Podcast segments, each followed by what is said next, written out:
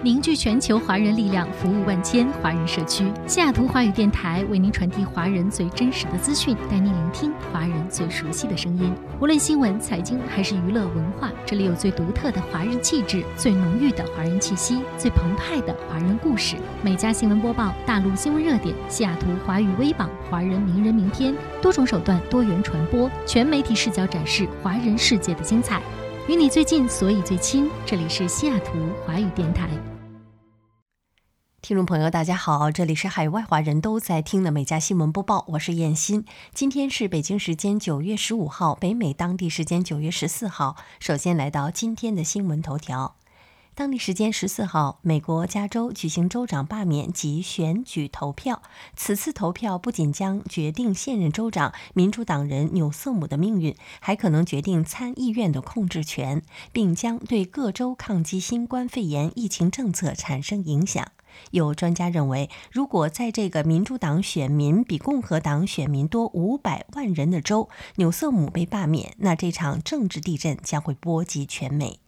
为保住纽瑟姆的州长宝座，美国总统拜登十三号前往加州为其站台。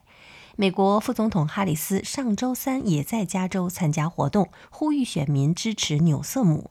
参加此次选举的有四十六名候选人，包括二十四名共和党人、九名民主党人、十名无党派人士等。九月十六号至十月十四号为官方的计票时间，最终的选举结果将于十月二十二号公布。好，进入今天的焦点新闻。据报道，美国新闻与世界报道十三号公布了二零二二年全美最佳大学排行榜，普林斯顿大学连续十一年蝉联榜首。在全美最佳大学中，哥伦比亚大学、哈佛大学和麻省理工学院并列第二，耶鲁大学位居第五。威廉姆斯学院则在最佳文理学院排行榜上高居榜首。加州大学洛杉矶分校仍是全美最佳公立院校。榜单基于六项指标，每项指标权重都有所不同，包括学术成果、教师资源、专家意见、经济资源、学生成绩和校友捐赠。报道称，今年的顶尖院校有许多共同点，他们都是拥有大量捐赠基金的名校。排名前五的学校中有四所是常青藤联盟成员。美国儿科学会和儿童医院联合会十三号公布的一份新报告显示，过去一周全美新增的儿童新冠确诊病例超二十四点三万例，是疫情爆发以来单周儿童新增病例第二高的一周。报告还显示，上周美国儿童的新增确诊病例数占总病例数的百分之二十八点九。目前，全美共有约两千两百名儿童因感染新冠病毒住院治疗。专家指出，今年夏天以来，儿童确诊病例在美国呈现了指数级的增长。仅仅上个月就有近一百万例的儿童新增确诊病例。自七月下旬全美多地学生重回校园以来，已经有超过一百二十万的儿童感染新冠病毒。迈阿密国际机场近日部署了两只嗅探犬，协助检测机场员工是否感染新冠病毒。其中一只嗅探犬的检测准确率高达百分之九十九点四。该机场是全美第一个使用嗅探犬检测新冠的机场。若效果良好，此方法将会在美国其他机场推行。据报道，他们都是七岁大的成犬，经过佛罗里达国际大学全球法医和司法中心的训练后，可识别出新冠病毒的气味。迈阿密机场此次试点是与佛罗里达国际大学及美国航空公司合作，试点时间为三十天。美国疾控中心也派人前来观察，如果效果好，或将推行到其他机场。为了应对校车司机短缺问题，美国马萨诸塞州州长将动用国民警卫队以提供帮助。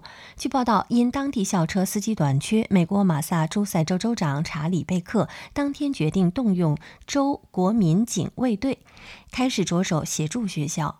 根据该州公共安全和安全执行办公室的一份声明表示，最多将有二百五十名警卫队成员提供帮助，其中的九十人将于十四号起接受培训。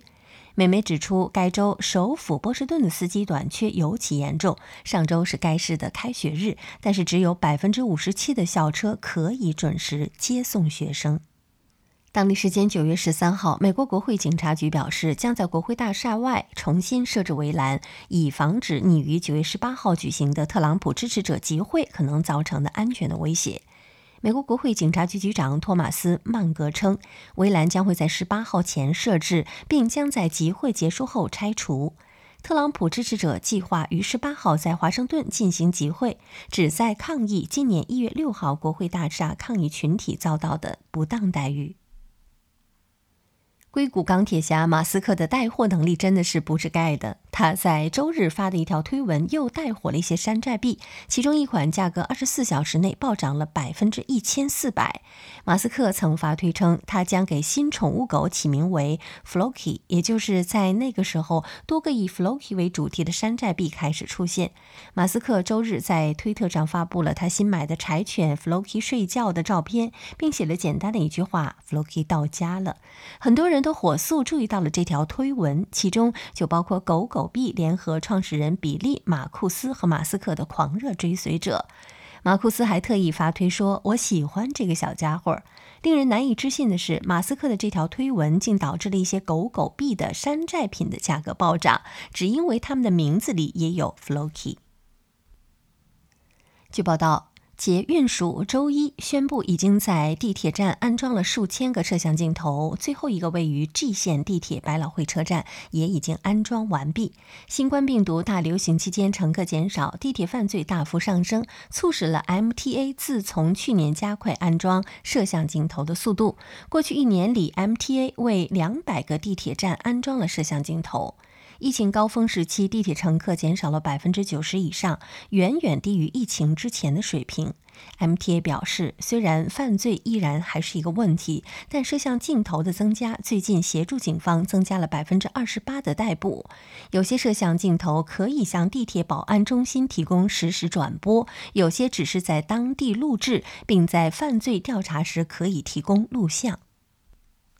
据报道，热带风暴尼古拉斯正在逼近美德州和路易斯安那州海岸，当地学校已经停课，沿岸地区发布了风暴潮预警。国家飓风中心称。尼古拉斯在德克萨斯州南部海岸附近海域，正以每小时六十英里的速度向北移动，可能会在登陆前演变成飓风。美国国家气象局称，科博斯克里斯蒂附近的阿伦萨斯港外出现了接近十二英尺的海浪，在帕德雷岛以东约四十英里处，风速高达每小时五十四英里。据预测，德克萨斯州沿海地区的总降雨量将会达到十六英寸，部分偏远地区可能会达到二十英寸。尼古拉斯是九月第二个威胁美国墨西哥湾沿岸能源设施的飓风。八月末和九月初，飓风艾达对石油生产和炼油设施造成了严重的破坏。据安全和环境执法局，艾达飓风过境两周后，美国墨西哥湾地区仍有超过百分之四十的石油产能处于停产状态。当地时间十四号报道，美国科学家和企业家团队计划复活猛犸象，该项目已经收到了一千五百万美元的启动资金。科学家计划对大象的 DNA 进行修改，增加了具有猛犸象特征的基因，比如浓密的毛发和抵御寒冷的厚脂肪。研究人员希望在几年内培育出猛犸象的胚胎，并最终培育出整个种群。研究人员希望在六年内迎来他们的第一组幼崽。专家表示，希望通过复活猛犸象，帮助恢复脆弱的北极苔原生态系统，对抗气候危机，并保护濒临灭绝的亚洲象。除了技术问题之外，复活猛犸象还会造成伦理问题，比如复活猛犸象是否人道，谁来决定它们是否可以被释放到大自然，以及对生态系统的潜在改变。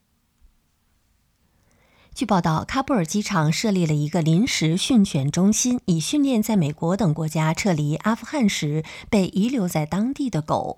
虽然不清楚这些狗具体归谁，但他们的新饲养员说，许多狗是在美军使用的机场区域被发现的。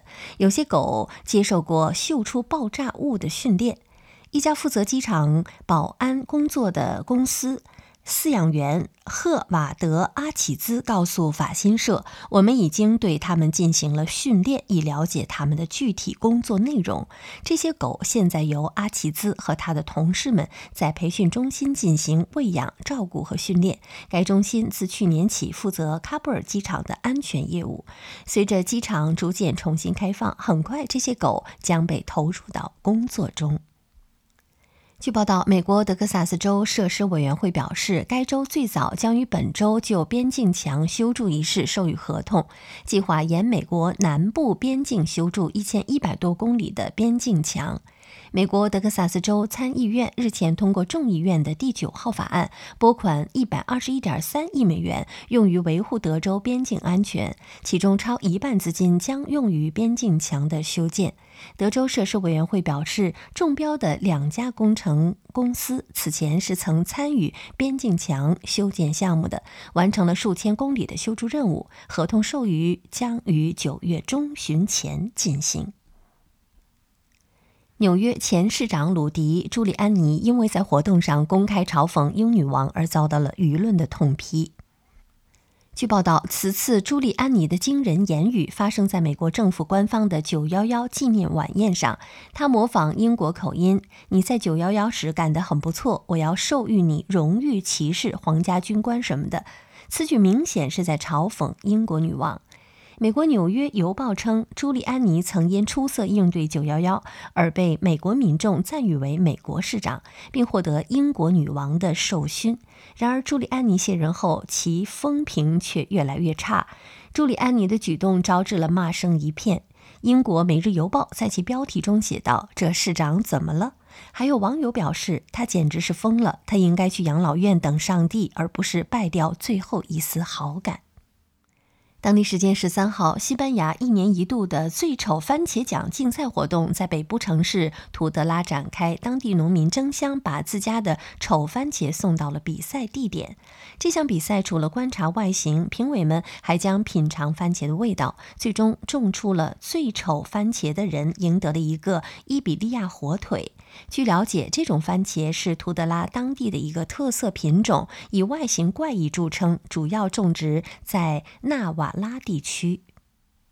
美国德克萨斯州圣安东尼奥市两持枪劫匪在逃避警察追捕的时候闯入了一户居民家，结果被房主痛揍一顿。